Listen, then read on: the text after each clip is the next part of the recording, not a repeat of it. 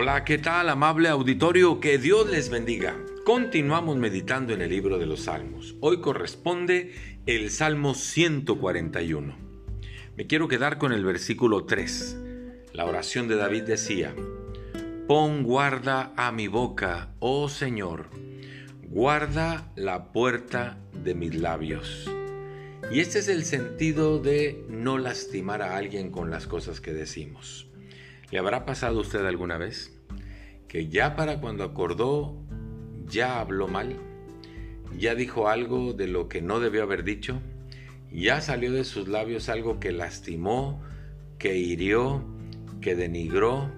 Y usted dice, nunca, nunca debía haber dicho eso. Pues esta es la oración de David. Pon guarda a mi boca, oh Señor, guarda la puerta de mis labios, porque si hemos de hablar, si hemos de abrir la boca, ha de ser para bendecir. Bendecir tiene que ver con hablar bien, bien decir las cosas. Por ejemplo, dice el Salmo 34, bendeciré al Señor en todo tiempo, su alabanza estará de continuo en mi boca. Ahí sí, que no haya guarda en los labios, ¿verdad? Que no haya candados, porque si va a bendecir el nombre de Dios, si va a alabar el nombre de Dios, que esto salga de su boca. Pero sí, cuando tenemos que, eh, eh, cuando estamos molestos, enojados, indignados, pues dijo el Señor Jesús, de la abundancia del corazón, habla la boca. ¿Qué quiere decir esto? Que todo lo que sale de su boca es de lo que usted llenó su corazón.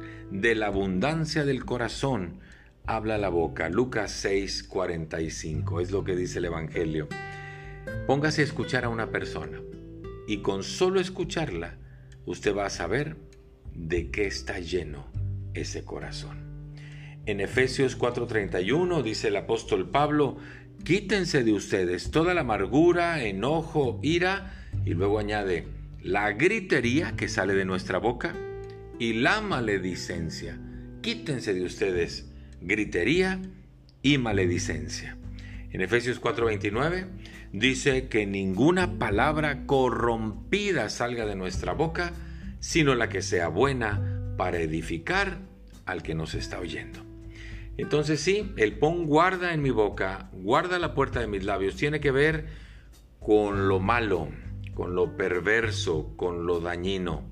Aprendamos a orar así, diciéndole al Señor, Pon guarda a mi boca, oh Señor, y guarda la puerta de mis labios cuando de lo mal se trate. Pero si va a bendecir, aprenda que salgan de su boca solo cosas que edifiquen a los que le están escuchando. Muchas gracias, que Dios le bendiga, hasta pronto.